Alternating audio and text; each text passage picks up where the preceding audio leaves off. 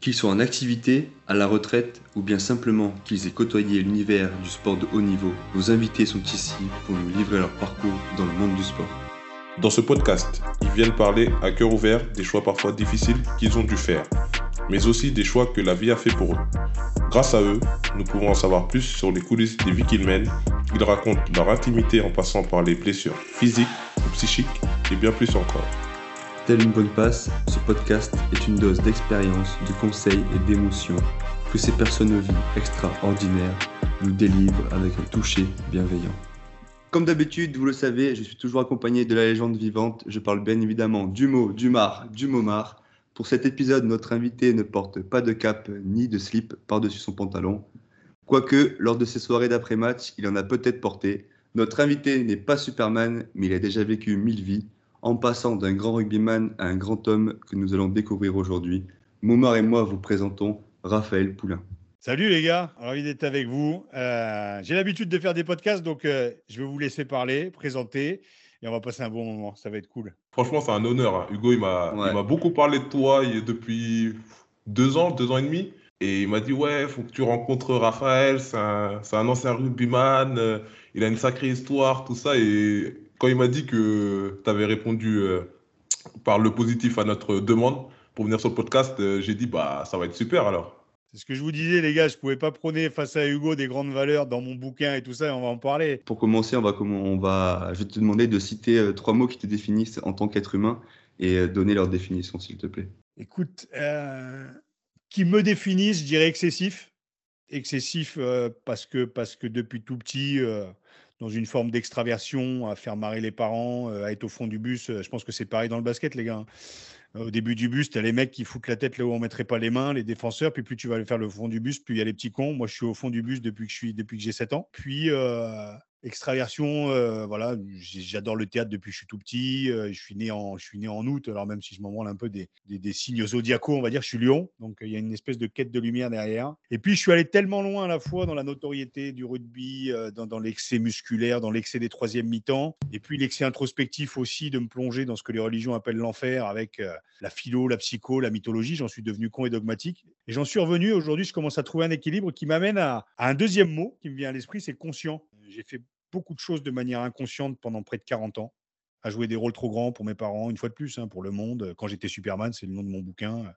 J'ai fait les choses de manière inconsciente parce que, comme on fait tous et toutes hein, depuis tout petit, euh, on se fout des, on se fout des rôles. Et puis, euh, puis à 40 ans, euh, j'ai explosé complet et je pense que j'ai conscientisé un peu tout ce que j'avais modélisé de philo, de psycho, d'expérience et tout ça. Et aujourd'hui, je suis très très conscient de l'homme que je deviens. Donc, euh, ça m'amène au troisième mot qui est, euh, voilà, je suis quelqu'un d'intègre. Je pense, euh, et c'est très français, on va me critiquer, je m'en bats les reins, mais je pense être quelqu'un de bien parmi des gens bien. C'est-à-dire quand tu passes au-delà de, au-delà de, je dirais, de la caricature et quand tu passes au-delà du jugement, parce qu'on a tous des jugements les uns des autres hein, dès le début d'une rencontre, en fait, on va se dire, putain, t'as vu la gueule qu'il a, lui, il est comme ça, puis t'as vu la couleur de peau, donc lui, il doit être comme ça. En fait, inconsciemment, on, on- on se modélise des idées. Et en fait, quand tu te rends compte, en fait, que c'est hyper compliqué de te connaître toi-même, quand tu commences à te connaître toi-même, tu n'es plus dans le jugement et tu te rends compte que tu es dans quelque chose de très positif. Et, et c'est peut-être là le bonheur. hein. Le bonheur, je suis allé le chercher en moi. Et, et aujourd'hui, je vais bien avec moi-même. Je suis quelqu'un de bien. Donc, je pense que les gens que j'ai face à moi, c'est des belles personnes. Même si parfois, est- voilà, elles déconnent ou voilà, mais ça m'est déjà arrivé de déconner. Ça m'arrive encore de déconner. Donc, je suis beaucoup moins dans le jugement. Je suis moins intégriste et je pense être intègre. Donc, voilà, je dirais excessif, intègre et conscient. Momar, il me regarde avec des yeux. Il se dit, Non, c'est quoi non, ça me fait- C'est Des grands monologues. Non, non, non, ça me fait penser à, à Jules qui dit qu'il a le cœur blanc. Dans ses interviews, il dit souvent que, et même son dernier album, Ouais. enfin, je sais pas si t'écoutes Jules, hein, mais, mais il dit souvent qu'il a le cœur blanc. Et donc, euh, en gros, il veut de mal à personne et il essaie toujours de voir le bien chez les autres. euh, et il se regarde lui avant de regarder les autres, quoi. Ça me fait penser à ça. C'est pour ça que j'avais un peu les. Enfin, je pensais à ça euh, quand tu disais ça. Bah, je pense qu'on a tous, enfin, tous et toutes, hein, euh, on est tous en quête de bonheur. Le problème, c'est qu'on a confondu bonheur et plaisir. Le plaisir, il est éphémère et le bonheur, il peut être durable quand il est à l'intérieur et quand tu es bien avec toi-même, vraiment. Et on t'apprend pas, la société t'apprend pas à ça. T'apprend à toujours être à l'extérieur, tu vois, être dans le jugement de l'autre, euh, essayer de conquérir le monde. Dans le sport aussi, c'est faire plaisir à papa, faire plaisir à maman, faire plaisir à l'équipe, faire plaisir à. Mais aussi la notion de plaisir intrinsèque aussi, elle est bonne, quoi. Et donc voilà, je pense que le bonheur est durable. Le jardin d'Éden, moi j'ai pas mal étudié les religions. Ah, c'est de la mythologie. Mais tu te rends compte en fait à l'intérieur que ton, que Dieu est à l'intérieur, que ton, ton bonheur est à l'intérieur, le jardin d'Éden. Voilà, le, djihad, c'est le lutte contre ton propre ego. Enfin, il y a toute cette, toi, toute cette symbolique en fait derrière. Donc voilà, ouais, le cœur blanc, c'est voilà, je suis quelqu'un de bien parmi des gens bien, mais je pète plus autant que euh, au-dessus de mon cul parce que je sais le connard que je peux être aussi et je me connais. Voilà. Belle référence, Momar, au fait, euh, à Jules. Oui. Représente Marseille, le 13. Tu connais. tu connais. Bon, alors pour en connaître un peu plus sur toi, euh, Raphaël, ben, est-ce que tu peux dire à nos auditeurs et auditrices où est-ce que tu as grandi? J'ai grandi en Picardie, berceau de l'humanité. au nord de Paris, à Samborne, une petite, euh, ville qui s'appelle euh, Beauvais, un petit village qui s'appelle Noyer-Saint-Martin, où j'ai fait 18 euh, ans. 18 ans d'une jeunesse géniale parce que parce qu'une liberté totale dans un village top. Et puis voilà, j'ai été dans une petite école communale pendant, pendant 8-9 ans. Et puis mes parents ont décidé de me mettre à l'institution du Saint-Esprit, où on m'apprenait à croire en un mec, les bras en croix, saignant, pseudo-miraculeux, qui changeait l'eau en pinard et puis les cailloux en poisson c'est marrant parce qu'en fait, ça prenait la tolérance entre mille petits blonds blancs bien peignés, tu vois. Tu vois, c'était le truc. Mmh. Et je me souviens, dans le lycée, en fait, il y avait des barbelés et derrière, il y avait la cité Saint-Jean. Et j'ai eu la chance, en fait, de connaître le rugby à 7 ans parce que, parce que le rugby, ben, c'est la diversité, c'est la différence. J'aime bien raconter ça, c'est qu'en fait, au rugby, et pas qu'au rugby, en fait, mais dans la vie, il y a deux races. Il y a la race humaine et il y a la race que tu te mets le week-end. Voilà, donc là, c'est terminé. après, Donc, dans ce petit collège, lycée, où on t'apprend les grandes valeurs, bah, c'est de la branlette philosophique. Quoi. Les valeurs, tu les apprends sur le terrain. Tu, tu dis, il y a des gros, des grands, des gras, il y a des jaunes, il y a des noirs, il y a des revues, il y, a de tout. Il y a de tout. Puis tu dis qu'il y a l'humain au milieu et puis bah, tu es bien obligé de le soutenir. Vous connaissez ça dans le sport, les gars. Donc, euh, mmh. je sais que je prêche des convaincus. Et une fois de plus, la société t'apprend pas ça. quoi. Le sport t'apprend ça. La société t'apprend plus à, je dirais, à, faire d'une forme de communautarisme, à essayer de te défendre par peur, par peur de l'autre. Quand tu as été sportif, rugbyman, tu transcendes la peur et puis tu passes au-dessus des apparences et c'est ça qui est chouette. Donc, euh, j'ai grandi à Beauvais, et je suis arrivé à Paris à 18 ans. D'accord. Et à l'école, tu étais comment? Tu étais quel genre d'élève? À la vache. J'avais des capacités. mais... non. Oui, mais non. Oui, mais non. Mais oui, quand même. Oui, j'avais des. Non, non, j'avais des. Je m'arrêtais toujours à la limite du, de, de, la connerie, tu vois, toujours à la limite. Les profs m'aimaient bien, j'arrivais toujours à la limite. Je mettais des grandes nuggets au premier de la classe. J'étais au fond, mais j'arrivais toujours. J'ai eu 10, 20 de moyenne au bac. J'ai eu un bac ES. Donc euh, voilà, j'avais des capacités, mais bon, un poil dans la, un poil dans la, dans la main. Euh, voilà, puis j'étais pas. Voilà, je, faisais du théâtre au collège et au lycée, donc j'adorais. J'étais un élève qui était dans le ventre mou, mais branleur au fond de la classe, quoi. le, chauffage, quoi. Le chauffage, la sieste, tu connais, en, cours de latin avec le fluide glacial, tu vois, qui traîne à côté, quoi. Et puis, la prof, la prof de latin qui peut plus te blairer, quoi, parce que tu es un branleur, tu colles tes crottes de nez sur le mec oh. devant. Euh, mais oui, mais oui, oui, ah oui, oui, branleur. À ce point-là. Aujourd'hui, les gars, aujourd'hui, on parlerait d'harcèlement moral dans le ah harcèlement scolaire, bien sûr. J'étais de cela. Et je m'en excuse d'ailleurs à toutes celles et ceux que j'ai pu marbrer euh, pendant toutes ces années. J'ai un con. Ouais, un con. Mais je le dis, hein, là, je suis sérieux, j'ai eu un con. Ouais, ouais, j'ai eu des, des, comportements de merde, quoi, tu vois, de fond de la classe. Bon, et t'es venu au rugby, alors comment ça s'est passé? Hyper naturellement, parce que mon père, mon père est pas très sportif. Mon père me dit, mais il parlait avec ma mère. Ma mère était dans la cuisine, mon père dans la salle à manger. Et mon père il me dit putain, il a joué au ping-pong, il bouffe des balles, euh, il fait du judo, il a déjà pété deux clavicules, euh, je sais pas quoi faire. Et il m'a amené au rugby et le rugby, eh ben, je suis encore amoureux de ce sport aujourd'hui, mais c'est les hommes que j'aime. Après la, balle me manque, bien sûr le vestiaire me manque, les, tribunes me manquent, mais, j'ai vécu une histoire d'amour extraordinaire avec ce sport et je commence à 7 ans. Je me souviens de Robert, c'était trois coussins coups humains. Anne-Marie Lenormand, c'était le sac de plaquage, ça. Et Anne-Marie Lenormand, c'était ma première entraîneur de rugby. Luc, mon meilleur ami, qui est encore mon meilleur ami aujourd'hui, avec qui j'ai commencé. Voilà, tu sais pas que tu vas faire carrière parce que le rugby n'était pas encore professionnel. On est en 87. Et puis, euh, bah, un corps qui se développe aussi. Tu vois, j'arrive à 17 ans avec 1m86 et 92 kg. Je suis arrivé à Paris, les mecs, ils m'appelaient le tronc. Tu vois, j'arrivais, j'étais bleu, j'étais roux, j'avais des pattes rousses, euh, j'avais des Doc Martins. Euh, je me prenais pour un gothique alors j'écoutais Alanis Morissette, je faisais des pogos à 18 ans, je foutais des mecs dans des grilles d'arbres. Et puis voilà, donc j'avais un certain potentiel physique, mais pas obligatoirement la technique. Et puis après, la machine s'est lancée rapidement et, voilà. Comment tu as pu euh, progresser comme ça, enfin être, euh, je sais pas, un monstre du rugby en jouant à Beauvais alors que c'est pas pas un endroit référencé. Généralement.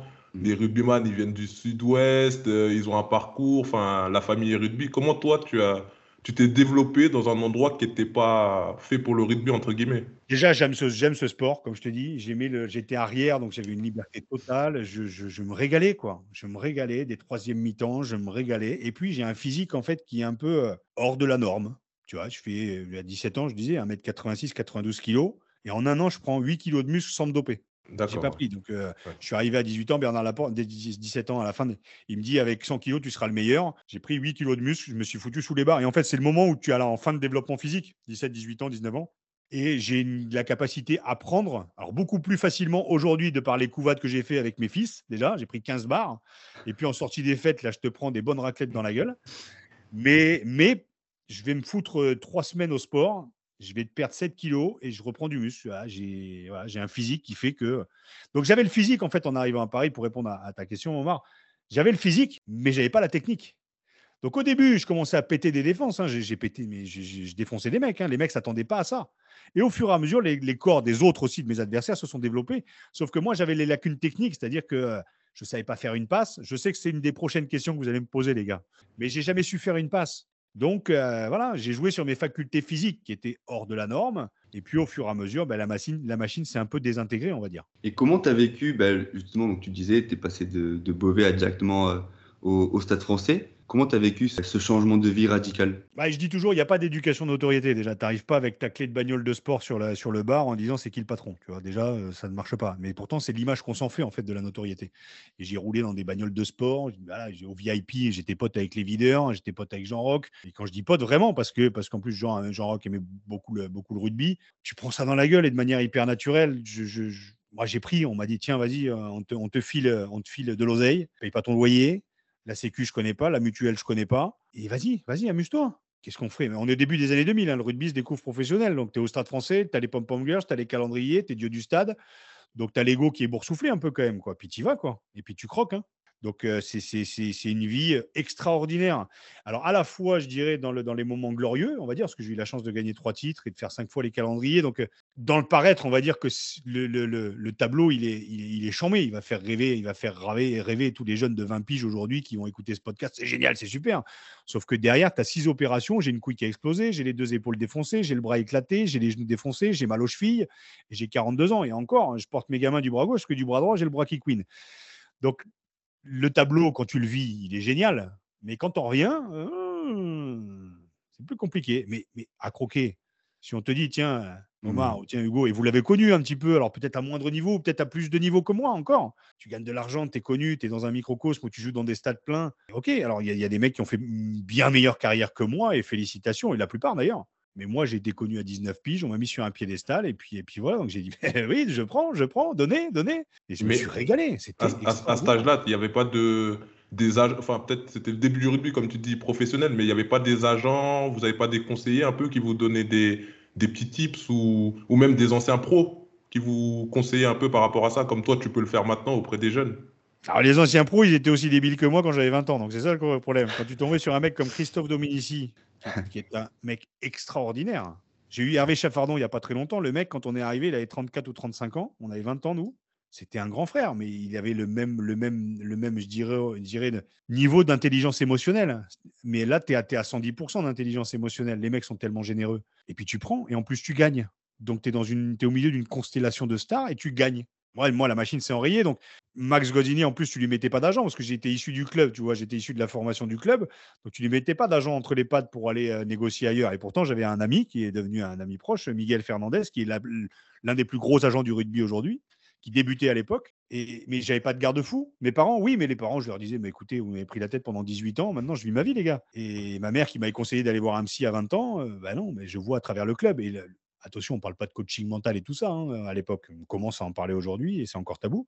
à l'époque, non. Donc, tu es lancé et puis voilà. Et puis, tu très vite, j'étais au fond du bus avec les mecs de, 5, 6, 7, 8 ans de plus que moi. Donc, ils m'ont fait cette place-là. On avait tous notre place un peu dans le bus, nous les jeunes. Voilà, la machine était lancée, ça s'est enrayé, mais il n'y a, pas de, a pas de regret aujourd'hui. Mais à l'époque, c'est vrai que j'avais pas de, j'avais pas de garde-fou. En tout cas, j'entendais pas les messages aussi. Il y a ça aussi. J'entendais peut-être pas les mmh. messages euh, subliminaux, on va dire. Et parlons un peu de tes blessures. Alors, on va parler d'abord de, tes blessures physiques. Euh, elles sont arrivées assez tôt, toi, dans ta carrière. Comment, comment est-ce que tu as géré ça? Alors j'ai eu le nez pété à 14 ans, la rotule à 15 ans, 19 euh, ans, on va faire le, constat, 19 hein, ans, j'ai des agrafes dans l'épaule droite, j'ai une vis dans l'épaule gauche à 20 ans, 21 ans, je chope l'appendicite en Irlande, donc je loupe la première sélection en équipe de France. Trois mois plus tard, j'ai une couille qui explose à Béziers, tu vois, je prends trois mecs dans la gueule, dont un énorme coup de genou dans les couilles, et j'en ai une des deux qui explose, donc là on m'ampute d'une partie de ma virilité, mais je dans le déni, tu vois, je continue, c'est pas grave. tu parlais de cap de super-héros, c'est pas grave. Puis tu as envie d'appartenir au groupe, tu as envie de jouer avec les mecs. Donc, euh, tu réduis ce qu'il y a à rééduquer. Je suis parti euh, deux mois. Donc, tout ça, je loupe les finales au fur et à mesure. Je pars en faire une Coupe du Monde avec les moins de 21 ans euh, en Australie, avec Titi Dussautoir, Fred Michalak, Emmanuel Arignordoki. La plupart des mecs sont d'ailleurs allés en équipe de France. Et je me pète le genou, en fait, contre les Samoa. Et même le manager me dit, mais tu es un élément fédérateur pour le groupe, il faut que tu joues le match d'après contre, contre les, Sud-Africains. Et je lui dis, mais j'ai un genou de berger allemand, je peux plus courir. Il me dit, si, si, tu vas jouer. Et j'y ai cru, donc j'ai continué. Donc j'ai un croisé poste qui a pété, mais tu n'es pas obligé d'avoir l'opération. Mais bon, j'en ai pris euh, huit mois de renforcement. Et puis 2003, je me pète le bras en faisant un bras de fer, tu vois, 4 heures de l'après-midi, euh, un truc à la con, euh, bras paralysé pendant huit mois, une plaque des vis. Et puis voilà. Et puis après, ajouter à cela une petite déchirure de temps en temps. On arrive en 2005 et j'arrête ma carrière là-dessus. Et voilà. Donc ça, c'est pour les, les blessures physiques. Maintenant, comment je les explique? Excessif, extraverti, envie d'appartenir au groupe, euh, un peu con aussi, les bringues, mais pas que en fait. En fait, beaucoup m'ont dit Ouais, Raph, avais beaucoup picolé, tu avais une hygiène de vie dégueulasse. Oui, oui, au début, oui. Mais après, j'avais une bonne hygiène de vie, mais la machine était enrayée. Quand mmh. tu prends 8 kilos de muscle en un an, c'est complètement con. Donc, euh, je pense que le mal, il était, il était là. Il était, il était du fait d'avoir été très excessif, mais d'avoir pris une masse musculaire si importante en un an, ce qui est complètement con. Donc, je veux bien prendre ma part, mais le monde du rugby, en tout cas, ce qui s'est passé là-bas, j'ai rarement entendu des mecs me dire ouais, peut-être qu'on a déconné avec toi, quoi. C'est pour ça mmh. qu'aujourd'hui, bah, comme tu me disais, Momar, aujourd'hui, j'interviens. Voilà, j'ai des messages à faire passer parce qu'on n'a pas de la chair à canon entre les mains. Quand On a des gosses, quoi. On a des hommes, on a des femmes en devenir. Ils ont une sensibilité, un corps, et voilà. Donc, c'est pour ça qu'aujourd'hui, je suis sur le terrain pour, pour faire de la prévention. Mais ouais, à l'époque, euh, ouais, ça pétait de partout quand même. Hein. Pour arrêter ma carrière, je me suis retrouvé à la retraite en même temps que mon père. Donc, euh, compliqué, quoi. En 2005, 25 ans, euh, qu'est-ce que tu fais de ta vie Compliqué, quoi? Mais justement, tu as un gros rapport avec ton physique. À l'époque, tu étais nommé le Jonah Lumu du euh, blanc, si, je, si je me rappelle bien. Comment tu l'as pris ce surnom? Est-ce que tu, sur le coup, tu t'es dit, ah, je, suis, je suis un piste, comme ils disent les Américains, ou c'était un fardeau, quelque chose dur à porter pour toi? C'était Comment c'était ton ressenti à l'époque? Déjà, mon physique, ça a été un fardeau pendant, pendant 40 ans. Parce que j'ai toujours eu l'impression d'être un gamin dans un corps de grand. Tu vois? Et ces carapaces, en fait, je les ai formées parce qu'on a tous des carapaces. De, peut-être que vous, vous, portez, vous avez porté peut-être euh, le père, la mère, un frère, une sœur, des sœurs, des frères. Tu vois ce que je veux dire? Moi, j'ai porté quelque chose qui fait que j'ai eu ce gabarit-là. Donc, je dirais à l'insu de mon plein gré, j'ai eu ce gabarit-là. Tu vois? Je me suis retrouvé avec ce, avec ce corps euh, qui fait que aujourd'hui, je l'accepte totalement. Avec ma calvitie, avec ma couille en moins, avec mes bras en mousse. Euh, je l'accepte totalement. Je suis content, je suis content de, ce physique, vraiment. Mais à l'époque, bah, je jouais des rôles trop grands. Donc, voilà, j'ai les épaules pour porter les parents, pour leur faire vivre des qu'ils n'avaient peut-être pas vécu dans leur enfance. Ils ont transféré sur moi des trucs. Donc, euh, tout ça. Et puis, bah, tu arrives à Paris, euh, on commence à te dire, tu es l'espoir du siècle, tu vois, dans les journaux. C'est Raphaël Poulain, l'espoir du siècle. À côté de la photo de Seb Chabal et d'autres. Et puis, euh, le John Alomou, quoi. John Alomou blanc, quoi. John Alomou, c'était 1m96 et 118 kg. Moi, je faisais 1m86 et 100 kg. Mais tu crois en tout ça. Sauf que tu crois, mais que quand tu lis le journal et que tu lis T'es l'espoir du siècle, tu commences à faire rien. Mais tu as mmh. Christophe Dominici qui t'arrive derrière et qui te met deux grandes nuquettes dans la gueule et qui te dit va pas me choper le melon. Donc, tu peux pas choper le melon avec des mecs comme ça. Peut-être que j'ai des attitudes à la con avec des supporters qui m'ont pris la tête en fin de match parce que tu sais que tu as fait un mauvais match. Tu prends les supporters qui sont là en disant Ouais, tu aurais dû faire la passe et tout. J'ai envie de leur dire Tiens, prends le short, viens sur le terrain, viens t'amuser. J'ai peut-être eu des attitudes à la con de, de, mecs un peu melonneux, euh, sans le vouloir. Mais, mais la notoriété m'a jamais fait m'envoler plus que ça. Parce que justement, je jouais avec des mecs qui avaient déjà un énorme palmarès et puis des grands frères. Donc, pète pas plus haut que ton cul. Et après ça, et on y viendra, je pense, j'ai joué avec Adjani. Donc, euh, quand tu joues avec Adjani au théâtre, pète pas plus haut que ton cul. Mmh. Et puis après ça, j'ai vécu avec Taharaïm. Et puis euh, voilà, pète pas plus haut que ton cul. Donc, il y a un moment, voilà, j'ai toujours eu la, lucidité, ou en tout cas l'intelligence de ne pas me prendre pour un autre. Par contre, je me suis souvent perdu. Aujourd'hui, je me suis trouvé. Je sais, je sais qui je suis. Donc, euh, mais tout ça m'a permis de, m'a permis de, de, de, ouais, de devenir l'homme que je deviens. Donc, j'ai pas de regret une fois de plus. J'insiste sur, sur ce fait-là. Mais l'ego, une fois de plus, c'est boursouflé quand on te compare à des mecs comme ça. Ce sont des légendes. Moi, je suis une étoile filante. Je suis une étoile fuyante. Je suis, une petite étoile par rapport à des mecs avec qui j'ai joué. Les Pierre Rabadan, tu vois, les mecs qui ont 17 ans de carrière. Moi, j'ai eu 6 ans. J'ai eu trois titres en 6 ans. Je pense qu'en termes de ratio, je suis pas mal. Voilà. C'est une sacrée stat, ouais. Mais ça ouais, fait un peu penser à, à, Marvin Martin, le nouveau Zidane aussi, à une époque en équipe de France euh, football. Mm. Il avait fait une ou deux très bonnes sélections et après, tout le monde disait euh, on a le nouveau Zidane. Enfin, à chaque fois qu'il y avait un joueur qui arrivait en équipe de France qui faisait un ou deux bons matchs, on l'appelait le, on cherchait le nouveau Zidane ou le nouveau Platini à chaque fois, quoi. Bah, dans le, dans vous en avez un dans le basket, les baskets qui viennent d'arriver aussi. Il a que 18 ans. Bon, après, le mec, c'est un phénomène. C'est une machine. Mais une blessure et une autre, attention. Donc, c'est pour ça qu'il faut, le, il faut préserver les égaux de ces mecs-là parce que tu as vite fait de t'envoler et c'est naturel et c'est normal. Tu vois, Wembanyama, ben, comme tu disais, Victor Wembanyama, tu vois, lui, je trouve, il est, il est très, très bien encadré. Que ce soit mentalement ou euh, physiquement, il est, il est, très bien encadré, je trouve. Et, et dans, son, dans son attitude, on voit pas que c'est un mec qui, qui, prend le melon, justement. Il est là, il est carré, il fait son truc, tu vois, il se prend pas la tête. Et pour lui encore, même s'il est pro, euh, il est pro, il est jeune, mais ça se voit que pour lui, ça reste un jeu quand il joue. Mmh. Pour lui, ça reste un jeu, tu vois. La notion de jeu, elle est essentielle. Elle est, moi, je trouve qu'elle elle est essentielle.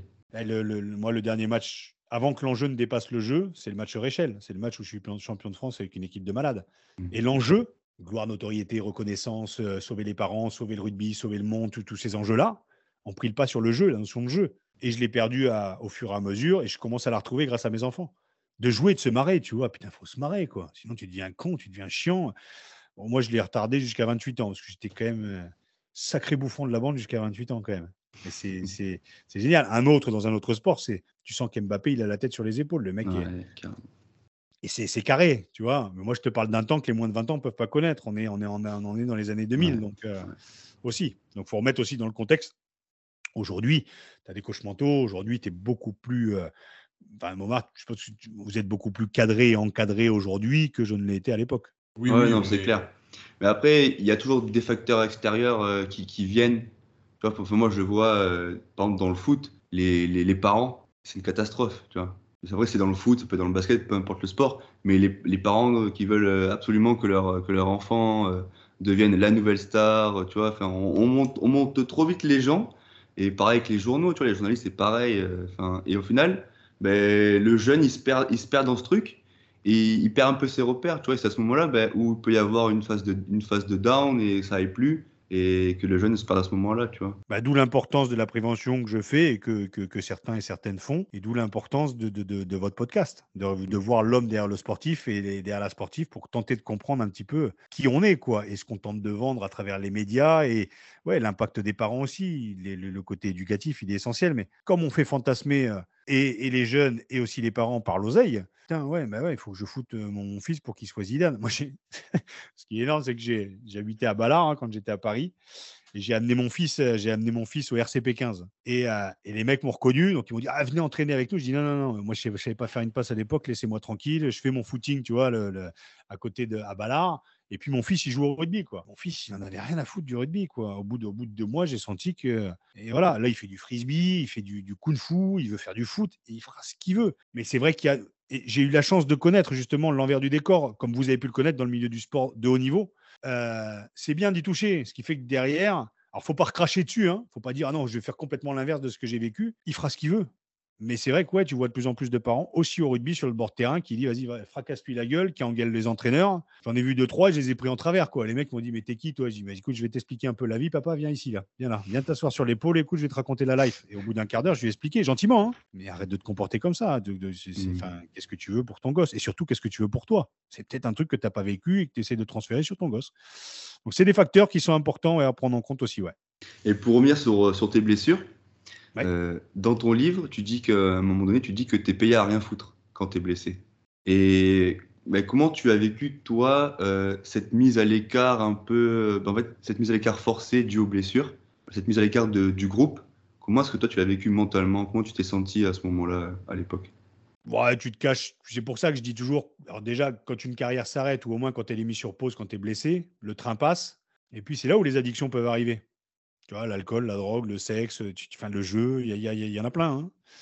Ah moi, c'était, le, le rhum, tu vois. Tu es dans le déni, tu es tout puissant. En plus, tu as cette image aussi de l'extérieur, tu vois. Quand tu sors dans les bars, les mecs te reconnaissent un peu, tu vois, veulent se tester un peu. Et tu as vite fait d'avoir une mornif qui part, tu pètes un nez, tu te fais fendre aussi. Et puis il y a des bagarres, et puis il y a l'alcool, et puis il y a la solitude aussi où tu te retrouves chez toi avec avec cet argent, avec, euh, euh, tes, tes, tes, 20 DVD que tu achètes par semaine, tes téléphones portables que tu achètes par semaine ou par mois. Voilà, il y a une espèce d'excès aussi. Tu, dis que tu ne mérites pas cet argent. Donc, moi, j'ai donné après. Hein. J'ai donné à mes amis, j'ai donné à mes sœurs, j'ai donné à tout le monde. Hein. J'étais ruiné à la fin de ma carrière. Et j'ai pas de regrets parce que j'ai cette nature-là aussi et que c'est moi. Mais ouais, tu dis que tu ne mérites pas en fait de vivre ces moments-là. À la fois les moments difficiles, mais même les moments glorieux. Je me disais, bon, donc, c'est ouais, c'est des, des, moments qui sont difficiles. Et je les ai pas vécu une fois, deux fois, trois fois, je les ai vécus six fois. Donc, euh, puis tu, tu lèves pas le bouclier, tu vois, tu lèves le bouclier, mais tu es en costard. Euh, c'est difficile, quoi. Donc, euh, tu, tu, participes à la plupart des matchs, mais en fin d'année, bah, tu sais pas. Donc, tu y es, hein, j'ai les boucliers. Hein. mais ils prennent la poussière dans un placard parce que c'est pas ce qui manque quand ça s'arrête. Ce qui manque, mmh. c'est tes potes, c'est la vie sociale, c'est la vie sociale que tes parents sont créés, que tu t'es créé, que c'est tout un microcosme qui manque. Donc la blessure, elle as un temps d'arrêt, tu vois. Et il est difficile à vivre. Il y a une forme de solitude avec tes, tes, kinés, ce sont tes psys, quoi, tu vois. donc c'est difficile, c'est difficile. Mais j'en suis revenu, mais ouais, c'est compliqué. Vu que tu venais pas du rugby de base, est-ce que quand on discute avec tes amis, ils arrivaient à comprendre, par exemple, tes blessures ou tes difficultés? Vu qu'ils viennent pas du rugby, ils connaissent pas trop ce monde professionnel, même le monde du rugby en général. Est-ce qu'ils arrivaient à te comprendre quand tu leur expliquais, si tu leur expliquais ta situation? Ben non, parce que je ne la comprenais pas moi-même à l'époque. Aujourd'hui, je peux tout comprendre. Hein. Je me suis analysé en long, en large, en travers. J'ai fait 15 ans d'introspection. Je, je, ça, c'est l'histoire. Hein. Mais à l'époque, euh, j'ai des potes qui m'ont dit Mais Raph, freine, freine, freine, freine en muscu, freine en rééducation, freine sur le terrain, freine en troisième mi-temps. Enfin, mets un peu le frein à main. J'entendais pas non plus aussi. Hein. Et puis, on était dans un microcosme stade français parisien aussi qui fait que tu es dans un rythme. quoi. Donc, tu, on verra plus tard, tu fous sous le tapis. Mais c'est la vie, ça de manière caricaturale, je l'ai vécu. Donc, ouais, je foutais sous le tapis et puis euh, j'entendais pas non plus. Donc, et puis, je voyais des potes qui faisaient leur carrière. Hein. J'ai des potes qui ont joué jusqu'à 35 ans et qui me disaient, Pierrot Rabadan, Mathieu Blin, les mecs avec qui j'ai commencé en Réchelle qui ont fait une, carrière extraordinaire. Mais j'entendais pas. Et puis, et puis comme je dis, hein, on, est, on est entre 2000 et 2005. Donc, c'est une période faste pour le stade français. Le rugby se découvre professionnel. On ne parle pas de coaching mental, on ne parle pas d'accompagnement. Et puis voilà, et puis le train passe, et puis ben, je, suis, je suis sur le côté. quoi. Voilà, et c'est pas une fatalité, hein, mais mmh. c'était dur. Tu disais que tu as eu six opérations, tu as des kilomètres de cicatrices, et on parle toujours du côté physique. On dit, voilà, comment il va s'en remettre physiquement, mais mentalement, avec six opérations, ben, quand, on prend, quand on prend le Raphaël avant les six opérations et le Raphaël après, on, peut se dire que ben, mentalement, tu n'es plus le même homme. Tu es passé par, euh, par des étapes que des joueurs non blessés, non, ne sont pas passés et tu as, eu le temps de cogiter, de réfléchir un peu à ta vie durant ces moments de convalescence. Mais comment tu as vécu tout ça, toi, en tant que personne? Je ne l'ai pas, pas mentalisé pendant cette période-là. J'ai surtout là, dans la période quand j'arrête ma carrière euh, en 2008, parce que donc j'arrête en 2005, je fais deux années de théâtre et de cinéma et je reviens une année dans un club et, je fais une année où je fais chou blanc, tu vois, je joue pas un match mmh. parce que des petites déchirures à la con. Mais j'ai tout analysé après quand tu es dedans, en tout cas, moi, quand j'étais dedans, je réfléchissais pas. Aujourd'hui, on peut prendre le temps, et puis c'était pas dans ma nature de réfléchir à ce moment-là. Je réfléchissais pas, donc ça, ça, coulait. Le mal-être, il était physique, il était mental, mais j'ai pas cherché à comprendre en fait. Aujourd'hui, comme je dis, j'ai tout compris, mais ça a été, tu sais, ces années entre 2008 et, on va dire 2020, où, où il a fallu que je comprenne tout, et j'ai tout compris en fait. J'ai tout compris, mais c'était après coup. On parlait pas de coaching mental, on parlait pas de psychologie, on parlait pas d'essayer de comprendre le pourquoi tu comment tu te pètes une épaule puis l'autre épaule, on parlait pas de du rapport. On a toujours dissocié, mais c'est sociétal et ça va au-delà du sport. On a toujours dissocié la tête du cœur, du corps. Ben, et moi, j'ai fait ça aujourd'hui. C'est pour ça que je dis que je sais qui je suis. Parce que j'ai équilibré euh, ce que je suis physiquement et ce que je suis dans la tête. Et si j'avais le cerveau aujourd'hui, si j'avais le cerveau à l'époque que j'ai aujourd'hui, je serais en équipe de France et j'aurais fait 15 ans de carrière, c'est certain. Mais avec des si. Maintenant, là, tu vois, enfin, mon mari et moi, on était, on était en de formation ensemble, on a vu un peu les mêmes choses et on s'est dit, mais l'aspect mental, c'est tellement tabou. Mais même aujourd'hui, même encore aujourd'hui, c'est hyper tabou, tu vois. Enfin, moi, j'ai fait, fait une dépression euh, pendant que j'étais pro en année, on était ensemble euh, avec mon bar. Ben, quand on s'était appelé, quand je t'avais appelé, euh, Raphaël, bah, à ce moment-là, j'étais en pleine dépression, j'étais professionnel et j'en avais parlé à mon coach, mais ça a été une grave erreur, tu vois. Après, j'étais mis au placard, tu pourrais demander. Enfin, Momar le dira, le dira bien aussi, mais je jouais plus. Tu vois, je jouais plus. Une fois, en fait, c'était un aveu de faiblesse. Alors au contraire, moi, je voyais que c'était. je voyais plutôt ça comme. Euh, bah, je suis un homme, tu vois, et, c'est pas grave. Je suis un homme, je suis faible, mais je, suis fort en disant que ça va pas, tu vois. J'ai analysé que ça allait pas. Et voilà, je trouve que c'est encore extrêmement tabou dans le sport de haut niveau, euh, le fait de ne bah, pas aller bien mentalement. Il y a plusieurs raisons à ça, les gars. Déjà, il y a ce qu'on appelle l'éducation judéo-chrétienne. L'éducation judéo-chrétienne, c'est que on, a toujours l'impression qu'on va être sauvé par un mec caché derrière un nuage. Tous les cinq ans, on a toujours l'impression que euh, le président ou la présidente qu'on va, pour laquelle on va voter va nous sauver de quelque chose.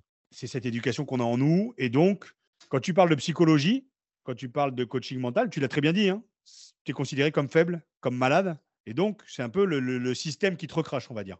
Euh, donc, c'est une éducation qu'on a en nous. Et il y a aussi l'éducation patriarcale, masculine, qu'on a depuis 2000 ans. Comme je dis, hein, depuis 2000 ans, on pense que voilà, l'homme, la, femme est sortie de la cuisse de l'homme. Enfin, il y a des trucs quand même symboliquement, c'est quand même assez hallucinant quand même. Donc, on a cette éducation-là. Et donc, la psychologie et le coaching mental, c'est une faiblesse. Donc, on n'est pas faible, on est des bonhommes. Donc, le sport représente le masculin, représente l'homme fort, l'homme grand, qui pense avec ses couilles et son cœur, et surtout pas avec sa tête. Et en plus, tu remets en question, en fait, tout un système et patriarcal et masculin, je dirais de, toute puissance du manager, du Saint-Père, qui pense que c'est lui qui a raison. Quand moi je suis arrivé il y a quelques années, je disais, putain, les gars, prenez des coachs mentaux dans vos clubs. Les managers, ils me disaient, mais non, mais ça, c'est mon boulot. La psychologie, c'est mon boulot. Moi, quand j'arrivais avec ce discours-là, certains managers, pas tous, hein, je pense à Gonzalo Quesada, qui justement est ouvert à ça, et de plus en plus de coachs. Hein. Mais je suis tombé sur certains qui m'ont dit bah, ça y est, Poulain, euh, il veut sauver le rugby et qui se mettaient en victime. Eh non, moi je suis pas là pour sauver le rugby, je suis pas là pour sauver les mecs. Mais je pense que si on pense autrement qu'avec nos couilles et nos cœurs, on peut être bien plus performant. Et c'est très français, hein parce qu'en Angleterre, parce qu'aux États-Unis, parce qu'en Russie, parce que dans énormément de pays, on parle de coaching mental et ça n'est pas tabou. Mais on est, nous, on est, eh, on est précurseurs en France. On a fait la Révolution française, on est des bonhommes, on a des couilles du cœur. Pourquoi on irait penser autrement qu'avec nos couilles et nos cœurs? Et si tu mets un peu de cerveau, et je pense que Hugo, tu vois de quoi je parle, la vulnérabilité, la psychologie, c'est féminin. Et donc, non, mais c'est une faiblesse. Ah non, alors que c'est une force. La psychologie et la vulnérabilité, c'est féminin et c'est une force. Donc, quand j'ai ce discours-là, moi, dans le milieu du sport et dans le milieu du rugby, les mecs, ils me disent, bon, on n'est pas des PD, ou euh, c'est, ça y est, euh, Poulain est féministe. Mais pas du tout. Pas du tout. Je ne suis pas féministe. Je ne suis pas en train de défendre les femmes ou les hommes ou les machins. C'est juste que j'ai compris qu'on peut être bien plus performant avec moins d'efforts psychologiques et plus de plaisir. Donc, ça s'apprend à se connaître soi-même, comprendre la notion de plaisir, comprendre que si on se blesse, il y a des raisons. Et que derrière, eh ben, on peut trouver des solutions et être bien plus performant si on commence à penser par soi-même, si on commence à, voilà, à se libérer de freins psychologiques que l'on a. Et ça, ça existe et c'est prouvé. C'est prouvé partout dans le monde, sauf qu'en France, c'est tabou. Résultat, on a de la chair à canon. On a des mecs comme toi, Hugo. Je ne sais pas si ça t'est arrivé, Momar, et tu nous en parleras, mais des mecs qui passent à côté de carrière et des nanas parce que ils n'ont pas eu le coach qui, à un moment, s'est dit Ah ouais, peut-être qu'il va falloir qu'on se penche autrement que sur la stratégie et la technique avec ce mec-là. Peut-être qu'il a une sensibilité, peut-être qu'il a sa part féminine, peut-être qu'il a cette sensibilité-là qui est une force. Mais comme on s'est mis dans un carcan de, de, croyances qu'on est des bonhommes, qu'on est grand, qu'on est fort, qu'on est invulnérable, qu'on a des couilles et du cœur, et je le répète, eh bien, résultat, on se pète. Et donc, à force de prendre des murs, putain, on n'avance pas. Et ta génération et votre génération, moi j'ai 42 piges aujourd'hui, mais votre génération, elle a ce pouvoir-là, c'est-à-dire qu'elle a, elle, a, elle peut conscientiser ça. Et, c'est à nous de nous remettre en question. Et c'est les modes de management qui, en entreprise et dans le monde du sport, qui aujourd'hui sont comme ça. Et une fois de plus, on me prendra toujours pour un gaucho révolutionnaire, marxiste, féministe et ce que tu veux, parce que ça va demander en fait un effort aux managers de se remettre en question sur ce qu'on leur a vendu pendant 20 ans dans leur formation ou pendant 100 ans, 200 ans ou 2000 ans de leur éducation. Et c'est très difficile. Là, je parle de révolution, les gars. Hein. Je ne parle pas de, que dans le milieu du sport. La révolution, elle est en nous il faut commencer à penser autrement qu'avec nos couilles et nos cœurs, ne serait-ce que pour nos femmes. Et c'est ça, et je vais plus loin que le sport. Hein. Voilà. On doit se révolutionner. On a une sensibilité, arrêtons de la mettre de côté, arrêtons de dire on n'est pas des PD, se fait des grands coups de boule, on l'a fait il y a 20 ans. Aujourd'hui, on est différent. Nos femmes ont besoin de ça. Et qu'on soit homo ou hétéro, quand on parle d'amour, parlons d'amour, parlons d'amitié, parlons de. Vous savez qu'il y a trois formes d'amour dans la vie. Il y a l'amour éros, c'est la passion. L'amour philae, c'est l'amour d'âme à âme. Je vous parle d'amour, c'est l'amour que moi j'ai avec mon meilleur ami, Luc. C'est filaé, il n'y a pas, a pas d'attirance physique, mais c'est, j'aime l'homme qui, qui, qui, devient et que je deviens, et même c'est pareil avec Tahar, avec tous mes potes. Mais dès qu'on parle d'amour, les mecs, on n'est pas des Donc vous voyez les clichés dans lesquels on est. Donc je vais loin là, mais, mais moi ça me révolte de voir qu'aujourd'hui il y a une génération de mecs qui sont en commande du sport français et qui sont encore avec cette espèce de conquête phallique à dire c'est moi qui ai raison, je suis Dieu le Père, et regardez comme je parle bien, regardez comme je pense bien, et ça va être cette direction-là. Alors bien sûr qu'il faut une direction, mais sans oublier qu'on n'a pas que de la chair à canon entre les mains et qu'on a des hommes et des femmes qui ont une sensibilité, qui ont un corps, qui ont des émotions, qui ont un mental, qui ont une spiritualité et qui se cherchent aussi sur le terrain, qui se cherchent quand ils ont 20 ans, 25 ans, 30 ans, qui peuvent être blessés. La blessure peut s'expliquer. Voilà, donc c'est c'est une révolution qu'il qui va falloir bientôt proposer dans le monde du sport et elle est déjà bien présente, mais au bout d'un moment, enlevons le tabou. Au bout d'un moment, c'est bon, ça va. Désolé, hein, les gars, mais je suis en colère. Non, on, sent que c'est un sujet, un sujet qui, te, qui te tient à cœur, mais, mais c'est important de, de le dire. Après, moi, j'ai pas. Enfin, Hugo, j'étais avec lui, donc je savais hum, un peu ce qu'il vivait. Mais même euh, la saison, elle n'a pas été facile pour tout le monde, cette saison-là. Et puis, c'était aussi la saison du Covid, l'après-Covid, on savait pas trop où on allait. Mais moi, la chance que j'ai eue, c'est que très tôt, quand j'ai signé mon premier contrat pro, j'avais un ami à moi, Fousseini d'ailleurs, à qui je fais une petite dédicace, Fousseini Sidibé, qui, qui travaillait lui à Lasvel et qui m'a dit Momar, je pense qu'il faut que tu te mettes en relation avec euh, une préparatrice euh, mentale ou un préparateur mental, peu importe. Moi, j'en connais une. Est-ce que ça te dirait d'essayer? Et donc, euh, grâce à lui, j'en ai rencontré une très vite. C'était à 20 ans. Et d'ailleurs, après, je l'ai conseillé à Hugo quand il m'a parlé un peu de ses, de ses démons, on va dire, parce que c'est, des démons au final. Oui, bien sûr. Et donc, je lui ai présenté et elle m'a toujours aidé, même si, de toute façon, une carrière, personne ne peut faire une carrière en disant Moi, ma carrière, j'ai fait 15 ans, ça a été que des bons moments, euh, j'ai été une machine du début à la fin. Celui qui dit ça, moi, j'ai toujours dit c'était un. Désolé de, le dire, mais c'est un menteur, parce que ça n'existe pas. Bien sûr. Même les meilleurs joueurs du monde, que ce soit au rugby, euh, Antoine Dupont, que ce soit au basket, euh, LeBron James ou au foot, Kylian Mbappé, un jour ou l'autre, ils auront des difficultés ou ils en ont déjà eu dans leur carrière. C'est juste que nous, on ne le sait pas. C'est ça qu'il faut mettre en avant. Mais oui, mais Momar, ça fait pas vendre. Mm. Oui, aussi, c'est ça. On va, on va, on va. Regarde, moi, on m'a caricaturé en disant que j'étais alcoolo. Quand j'ai sorti mon bouquin, on m'a dit que j'étais un, ancien dieu du Strad raconte sa descente aux enfers. Euh, TF1, euh, c'est M6 qui m'a fait passer pour un cocaïnomane dépressif alcoolique. Cocaïnomane, j'en ai pris trois fois dans ma vie. Dépressif, je ne l'étais pas encore. Et alcoolique, j'étais rugbyman. Donc, ah, ça va.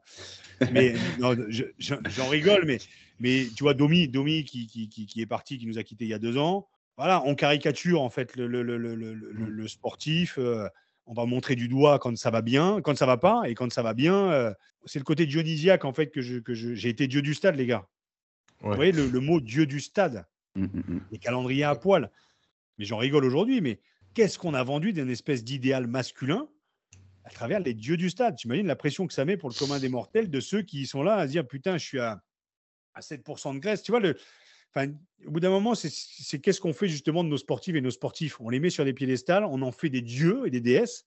Et quand ça va plus ou quand ça va moins bien, on les montre du doigt. C'est ça qui me dérange un petit peu. Donc c'est, et, pourtant, c'est ce qui fait vendre. C'est ce qui fait vendre aujourd'hui le, voilà, le sensationnalisme.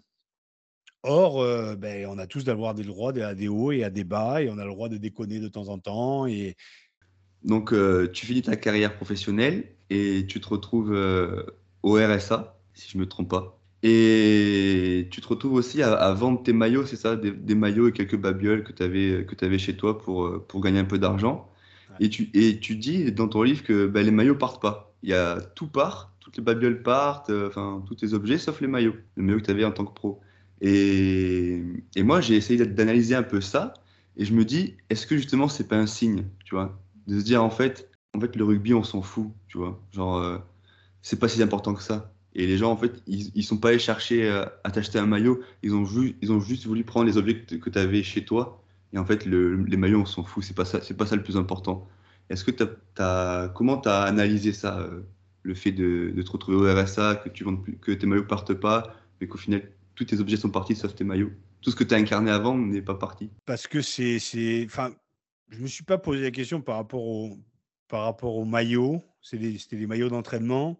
C'est une période assez délicate, ouais. pour remplir le frigo, il a fallu que je, ouais, il a fallu que je vende certains, trucs et, rien n'est parti. Donc, je pense que symboliquement, quand tu sors du microcosme du rugby, les gens s'en branlent en fait tu es dans un microcosme. Il y a peut-être un million de personnes qui m'ont connu à un instant, on va dire un million de personnes qui s'intéressaient au rugby. Je parle des adhérents, je parle de ceux qui suivaient le stade français, je parle de ceux qui nous détestaient.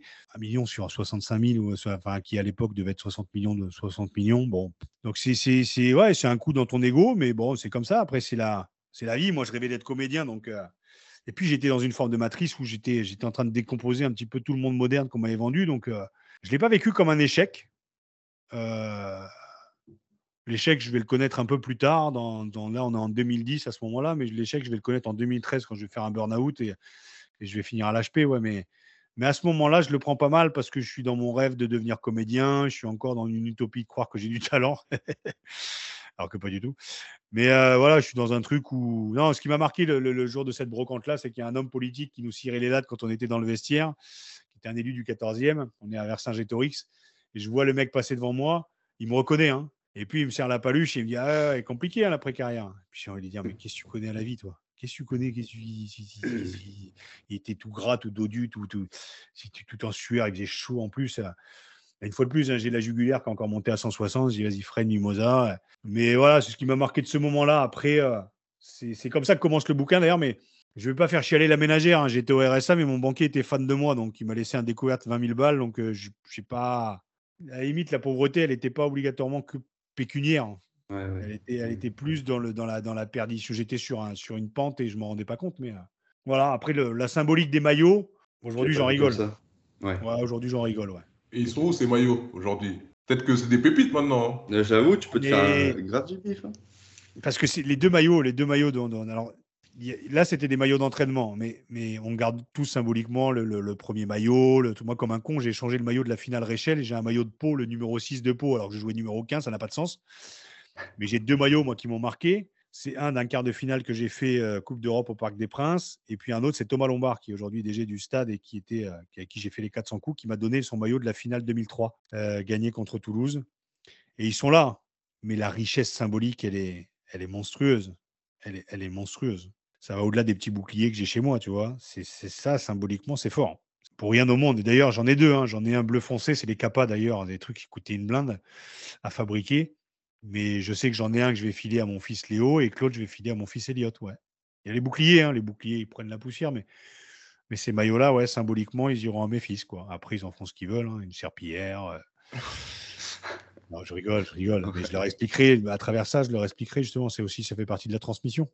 Mmh. Mais à votre époque, en plus, je suivais pas mal le rugby à cette époque-là. Et vos maillots, franchement, c'est vrai que le Stade français, c'était un club, euh, je sais pas, c'était un peu euh, le club, euh, on va dire, NBA du rugby. Un peu, ils, avaient, ils ont ah, révolutionné le, le rugby avec le côté commercial, un peu show-off à l'américaine. Et euh, moi, j'étais tout petit. Hein. Et c'est comme ça, c'est grâce au Stade français que j'ai commencé à, à, suivre le rugby. quoi. Et c'est vrai que ces maillots-là, ils, ont marqué euh, même mon esprit. Le, le, le là. Rose bleu, ouais. Avec, il y avait l'éclair aussi, non? Alors le rose, il est arrivé en 2005, mais il y avait les éclairs. Ouais, mais Momar, tu as dit, dit exactement ça. Max Godzini a révolutionné le rugby. Il est arrivé au bon moment, le rugby se découvrait professionnel. Paris, le rose, une sensibilité, les calendriers, les pom-pom girls, les motos, les trucs, les, les, descentes, les mecs descendaient en parachute. C'était fou. C'était fou. Il a, il a popularisé le rugby et il a fait un truc, il en a fait un, un show à l'américaine. Exactement. Et nous, on est au milieu. Toi, tu es acteur, tu es comme les footballeurs américains qui sortent, là, qui fracassent le mur en polystyrène, là, et qui arrivent sur le terrain.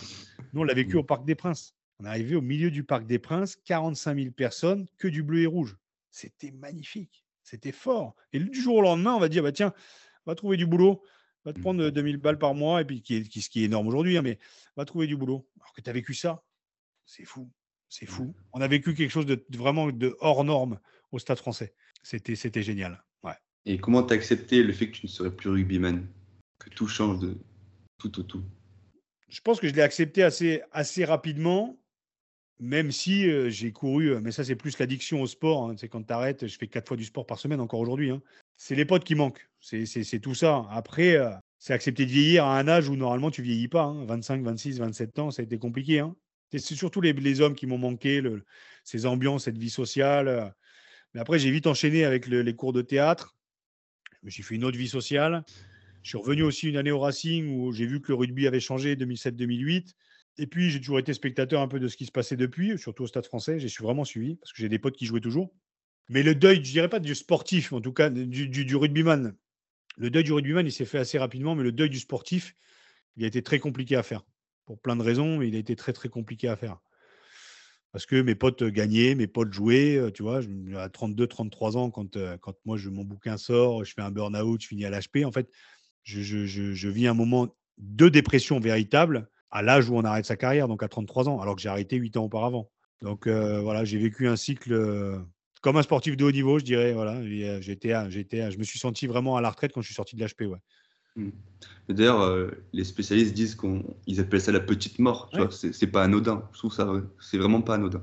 Mais quand on t'écoute, on sent que tu es un, pas, un passionné et tu aimes encore ton sport.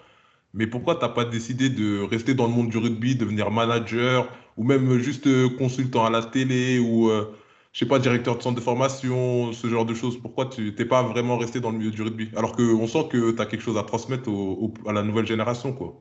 Alors, j'y euh, suis, euh, suis parce que, euh, que j'ai une petite émission sur Eurosport depuis, depuis, depuis 5 ans, 6 ans maintenant sur le digital. Et c'est vraiment un petit truc, hein, c'est un podcast depuis, depuis quelques années. je fais des conférences dans le milieu du sport, mais une fois de plus, quand tu as ce genre de discours, c'est difficile de me faire venir parce que c'est de la prévention, parce que je parle un petit peu de la face sombre de l'histoire. Donc, on y vient. Hein j'ai créé aussi une association de, de prévention des risques psychosociaux et de soutien psychologique aux sportifs et aux sportifs en fin de carrière, tu vois, suite au décès de Christophe Dominici.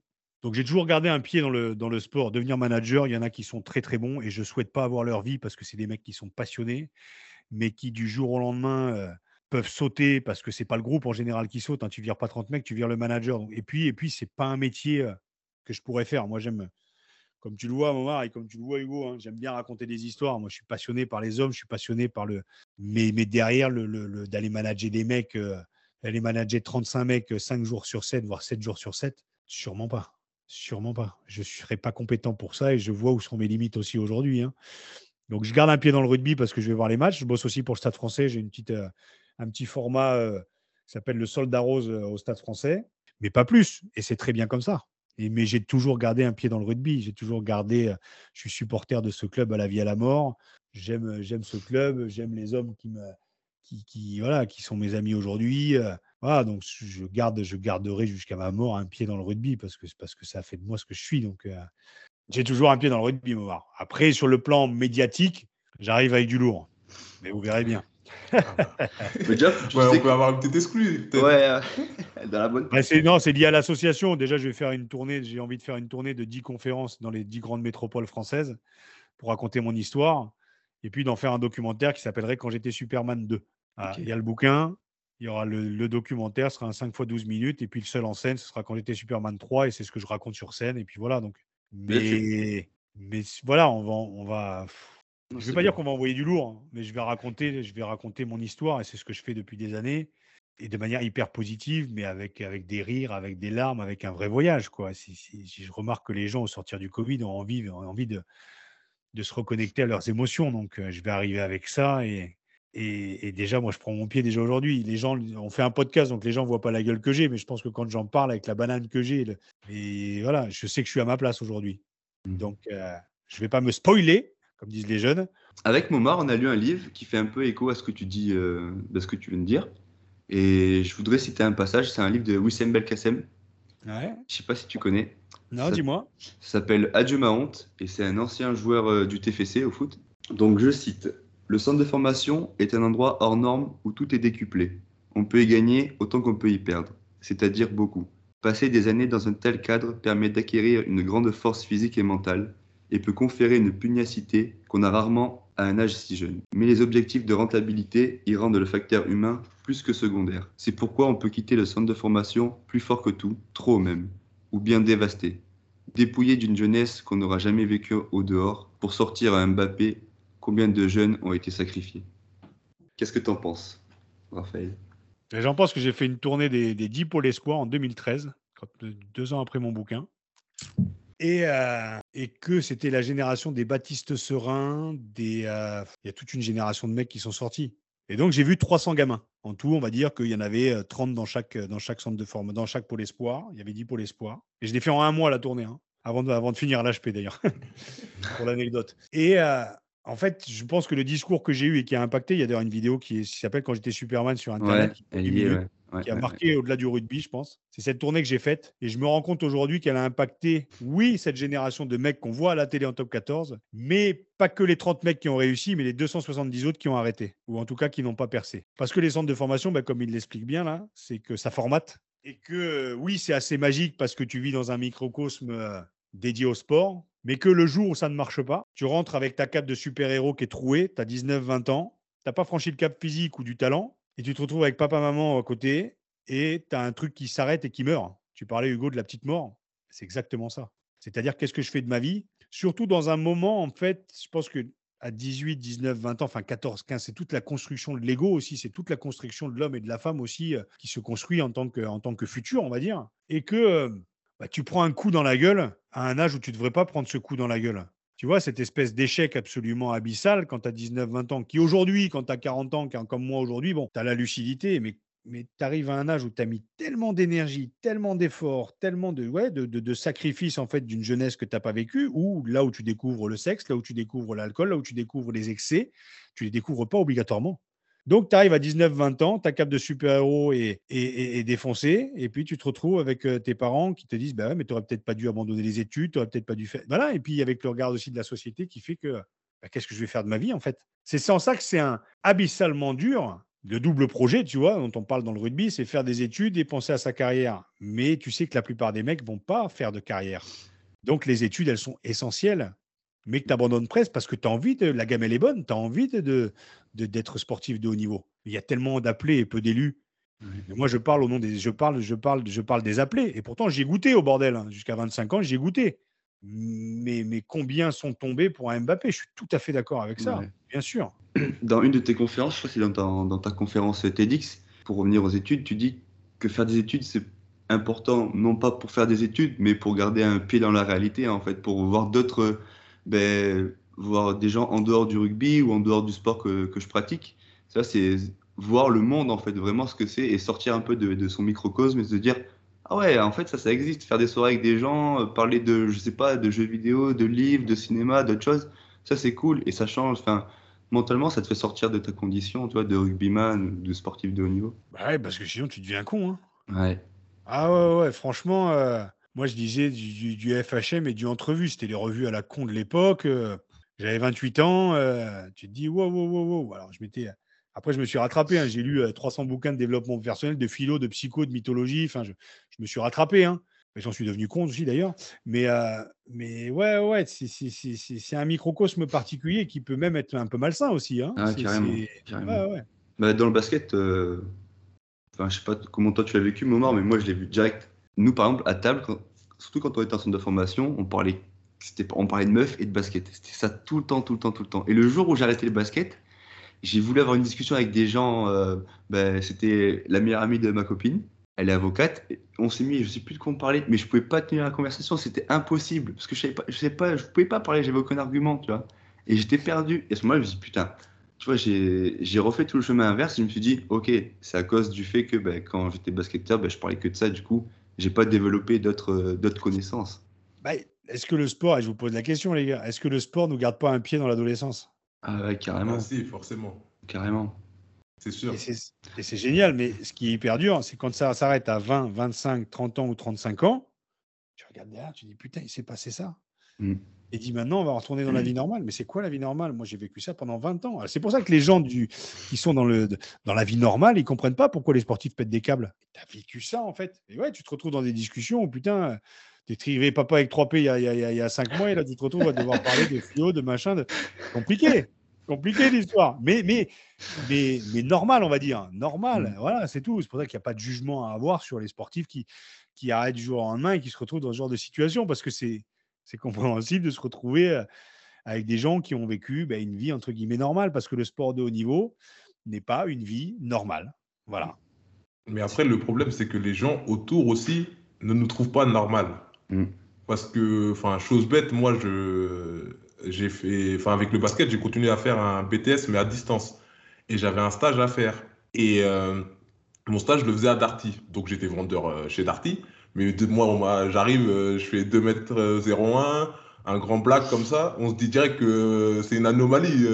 on se dit pas il est vendeur, on se dit soit c'est un figurant, il vient faire une opération sponsor ou un truc comme ça. Et du coup, les gens, très vite, ils reviennent que à ton sport, mais ils te parlent pas de ta vie, euh, enfin ton BTS, comment ça se passe. Ils te disent, ah, comment ça se passe ta saison, est-ce que tu vas jouer l'année prochaine, mais ils te disent pas, ton BTS en est où, euh, comment ça se passe les études, etc. C'est ça, en fait, le problème surtout, c'est que les gens aussi ne, ne prennent pas pour des personnes normales. Bah déjà, déjà, vu le physique que tu as, t'es pas normal. Déjà, de mettre un, euh, c'est comme moi, je me suis dit, je fais 86, 110 bars aujourd'hui, là, déjà, t'as pas le physique normal. c'est vrai. Après, oui, et je pense que c'est ça rassure les gens de mettre les gens dans les cases. Ça rassure les gens, donc euh, ils vont ils vont dire alors le sport, et puis ils vont rester dans un truc bien cliché en plus. Alors, moi, les, alors le rugbyman, euh, alors le comédien, euh, alors comment il est Tarim, alors comment elle est Isabelle Adjani, alors les rôles. C'est comme, tu sais quoi, ça me fait penser à un truc, c'est comme quand les gens te demandent comment ça va, ben, tu réponds ça va. Tu grattes pas derrière. Et pourtant, c'est ce qui est le plus intéressant. C'est ce qui est le plus intéressant, c'est de comprendre comment tu as vécu ton BTS et les moments de doute que tu as, parce que tu dois vivre à devoir penser à ta carrière, à faire gaffe à ce que tu bouffes, alors que tu as tes potes qui sont dans la vie normale et qui font des grandes bringues. Et ben non, toi, tu penses à travers ça. Et tu as l'intelligence de dire, putain, je vais quand même faire un BTS à côté pour te garder, comme tu disais, Hugo, un pied dans la réalité. Et quand tu commences à en parler, les gens s'y intéressent. Mais sinon, ils te gardent dans un cliché de, ben voilà, les, les blancs savent pas sauter, les blacks sont comme ça, les trucs. Et on en revient toujours au même truc parce que ça rassure dans les peurs des gens, ça rassure de te mettre, toi, de mettre un euh, dans un truc. Alors que tu es bien plus que ça. Tu es bien plus qu'un basketteur, tu es bien plus que ta couleur de peau, tu es bien plus que ta taille, tu es bien plus que tout ça. Que tu sois un nain, que tu fasses 110 kilos, que tu, tu vois ce que je veux dire? On est bien plus que l'image que l'on veut bien donner et que l'image que les gens ont de nous. Et ça demande à gratter un peu. Et c'est là où c'est hyper enrichissant. D'où l'intérêt de ce podcast, messieurs. Absolument, Hugo. Bien joué, Omar. Oui, vous êtes au bon endroit, les gars. Eh oui. On espère en tout cas. Mais après, le problème, c'est que aussi dans le sportif, moi je trouve que euh, quand on fait du sport, on est obligé de faire du sport. Enfin, on est obligé d'être sportif. Genre, même des fois, malheureusement, les, les, les, entraîneurs de basket ne comprennent pas, ou les entraîneurs de. Peu importe le sport, mais ils disent T'es tennisman, tu dois faire du tennis. En gros, euh, de 8h à 23h, on est rugbyman ou on est tennisman. Mais en fait, on a une vie à côté. Mais Momar, ça, c'est parce que c'est des mecs qui ont vécu comme ça et qui transfèrent sur toi la manière dont ils ont envie d'être coachés. Ils pensent que le sport est comme ça. Tu vois ce que je veux dire? J'ai rien contre eux. Hein. Mais quand j'entends les mecs te dire il faut que tu bouffes rugby, il faut que tu penses rugby, mais le mec va se faire chier. C'est comme si tu allais à l'usine en fait. Même si tu gagnes 30 000 balles par mois. Le matin, tu fais la muscu, il faut que tu fasses gaffe à ce que tu bouffes. Euh, quand tu perds, tu tires la gueule à la piole avec maman ou papa. Ou, voilà, euh, compliqué quoi. Ah, c'est sûr que moi, quand je commençais à faire des cours de théâtre, moi j'ai mon un de mes managers que je ne citerai pas, qui m'a dit on pense à plaquer sur le terrain, on ne pense pas au théâtre et au cinéma. Ça peut te foutre que je fasse du théâtre ou du cinéma. Déjà, qu'est-ce que ça peut te foutre en tant que manager, en tant qu'homme? Qu'est-ce que ça peut te faire? Moi, ça me fait du bien. Ça me permet de couper justement avec, avec mon quotidien qui est le matin, tu t'entraînes, l'après-midi, tu t'entraînes, les matchs le week-end, ben ouais, ça devient une routine. Donc, casser la routine par faire des études, comme tu disais, Hugo, comme tu le dis. voilà, mais, mais tu, tu, tu déranges un mode de management où on pense que la performance ne passe que par ta pratique. Alors que non. Qu'est-ce mmh. qui te dit que trois heures par semaine d'aller au théâtre, de faire de la musique, de, de, faire un BTS de... Mais en quoi ça va entacher à ta vie de, à ta vie de sportif? Je comprends pas. Surtout que tu seras encore, enfin, après c'est mon avis personnel, mais tu seras encore plus performant si justement tu arrives à, t'évader de tout ça. Mais oui Quand ça va pas, tu te dis, ok, allez, je mets ça de côté, ce week-end j'ai fait un match de merde, allez, j'ai mon dimanche, j'ai mon dimanche de libre, je vais, je vais faire des trucs, je vais, je sais pas, je vais sortir, boire un coup, peu importe. Et comme ça, le lundi, je suis prêt, je suis prêt à attaquer l'entraînement et je vais être bon, je vais me bien préparer. Je suis d'accord. De couper un petit peu avec ton quotidien, ça fait du bien. Parce que euh, sinon, c'est, chronophage. Voilà, ça peut. Ouais, ouais, je suis d'accord. Et du coup, donc, euh, on en était. Euh, tu as arrêté ta carrière de rugby, de rugbyman, pardon. Quel a été ton parcours pour sortir un peu de cette condition de jeune rugbyman à la, à la retraite? Qui faisait, une petite mort. Bon, il a été long. Il a été long parce que à la fois, je, me suis plongé. Euh, quand je, vous le disais, hein, les, addictions peuvent arriver très vite après la carrière pour tout le monde, hein. pour tous les, sportifs. Euh, c'est comme toute phase de changement. Hein, bah, moi, ça n'a pas été la coke, ça n'a pas été l'alcool, ça n'a pas été le ça n'a pas été tout ça. C'était la philo et la psycho. Donc ça a duré 15 ans en fait. Non, ça a duré non, ça a duré 12 ans, pardon. Ça a été de 2008 à 2020, quoi. Non, 2021, parce que en gros, j'arrête ma carrière en, juin 2008. Je me plonge dans la philo, dans la mytho, je fais une formation de coach mental, je reprends des études de philosophie, j'écris le bouquin. Et puis cinq ans plus tard, en fait, j'ai une jeune femme qui s'appelle Julie qui me dit bah, devenue. Elle avait vécu toute l'introspection que j'avais vécue. Je l'ai connue 15 jours après avoir arrêté ma carrière. Et puis bah, cinq ans plus tard, elle me dit es devenu un gros con, c'est fini. Je l'avais plaqué 20 fois. Enfin, elle avait tout pris dans la gueule. Moi, j'avais pris aussi ses mots aussi. Enfin, bref, très, très compliqué. D'où l'HP, en fait, dont je vous parlais, en 2013. Et puis après, il y a, voilà, il y a, mets en pratique un peu ce que tu as appris pendant 5 ans de philo psycho. Sinon, c'est de la branlette philosophique et tu deviens euh, tout aussi boursouflé que ce que tu n'as été physiquement physiquement, 27 ans, une carapace psychologique, une carapace physique de mec super gaillard. Et pendant 5 ans, je me suis formé une carapace psychologique de mec super intelligent. En apparence, que j'étais un gros con en fait. Dans le paraître, j'avais le bon discours, mais dans l'être au quotidien, je me comportais comme un connard et je ne me rendais pas compte. Donc l'HP, sorti de l'HP, et puis là, tu, tu commences à retourner le miroir, tu commences à te connaître un peu. Tu veux pas d'aide, hein, toujours pas. Tu es en mode sauveur. Tu veux, moi, le monde me sauve pas. C'est moi qui sauve le monde. Donc, tu continues un peu dans tes comportements à la con. J'ai reconquéri cette jeune femme. Les enfants sont arrivés. Et puis, bah, il y a un moment où je me suis vraiment retrouvé seul face à moi-même, mais vraiment seul. Hein. Mes enfants avaient, euh, ouais, avaient 5 et 2. 5 et, ouais, 5 et 2. Et, là, euh, là, ouais. Là, j'ai affronté ce que les religions appellent l'enfer. L'enfer, c'est pas les autres, hein. c'est l'enfer mmh. que tu as à l'intérieur. C'est mmh. tout, c'est le connard que tu es, c'est le, le pseudo-philosophe, c'est tous les rôles que tu as joués là. Et je me suis retrouvé face à moi-même, ouais, là, il n'y a pas très longtemps, quoi. Et là, j'ai une vraie, une vraie révélation de me dire, mais arrête de te prendre pour un autre. Incarne ce côté, quoi, véritablement, avec tes forces, avec tes faiblesses et tout ça. Donc, euh, la transition, elle a duré 15 ans. Elle a duré, ouais, elle a duré 12 ans.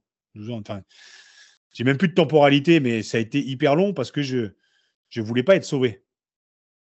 J'ai vécu un voyage initiatique, j'ai vécu un vrai voyage du héros, c'est-à-dire euh, le héros que j'étais à 20 ans, euh, branleur, extraverti, qui conquiert le monde, ouais. Mais je suis allé me conquérir moi-même, quoi. Donc ça a été hyper long. Je ne peux pas expliquer que la transition s'est faite en 15 jours, en 3 semaines, en 2 mmh. mois de dépression. C'est un voyage en fait. Mmh. C'est comme la vie. Hein. Et est-ce que le fait de, bah, de, faire des conférences TEDx, euh, le fait d'écrire un livre, ça t'a un peu, ça t'a aidé Ça ne sont que des mots, ça. Ouais. J'ai le discours. Hein. Le discours, il est, il est, il est rodé, sans conférence en entreprise, un bouquin. Euh. Mais est-ce que je suis vraiment incarné au quotidien euh, avec les valeurs que je prône en entreprise et dans le monde du sport? De plus en plus. Mais ça a été un putain de chemin, donc euh, oui, ça a été thérapeutique, j'ai mis à l'extérieur, tu vois. Ouais, parce que souvent, enfin, on dit, enfin, les, les psys, ils disent que faut pas, faut, faut, faut sortir justement tous ces mots qu'on a en nous et justement les, les mettre, euh, enfin voilà, les mettre en mots, tu vois, sortir nos mots pour les mettre en mots. Exactement. Et, voilà, donc je me demandais si justement ça, ça t'avait aidé. Bah, c'est salvateur.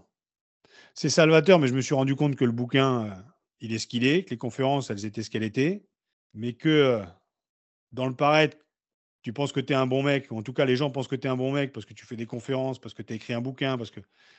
Mais dans l'être au quotidien, si tu te comportes encore comme un connard avec ta femme ou mmh. avec tes gosses, ou bah, c'est ce putain de grand écart qui fait mal aux couilles. Donc au bout d'un moment, je m'en suis rendu compte. Quoi. Puis j'en ai pris des coups dans les couilles. Donc jusqu'au jour où il a fallu retourner le miroir et dire arrête, arrête-toi, arrête, arrête de vendre, de, vendre du rêve ou du fantasme. On va dire, vends la réalité. Ouais. Et aujourd'hui, Aujourd'hui, maintenant, ouais, ouais, je sais qui je suis.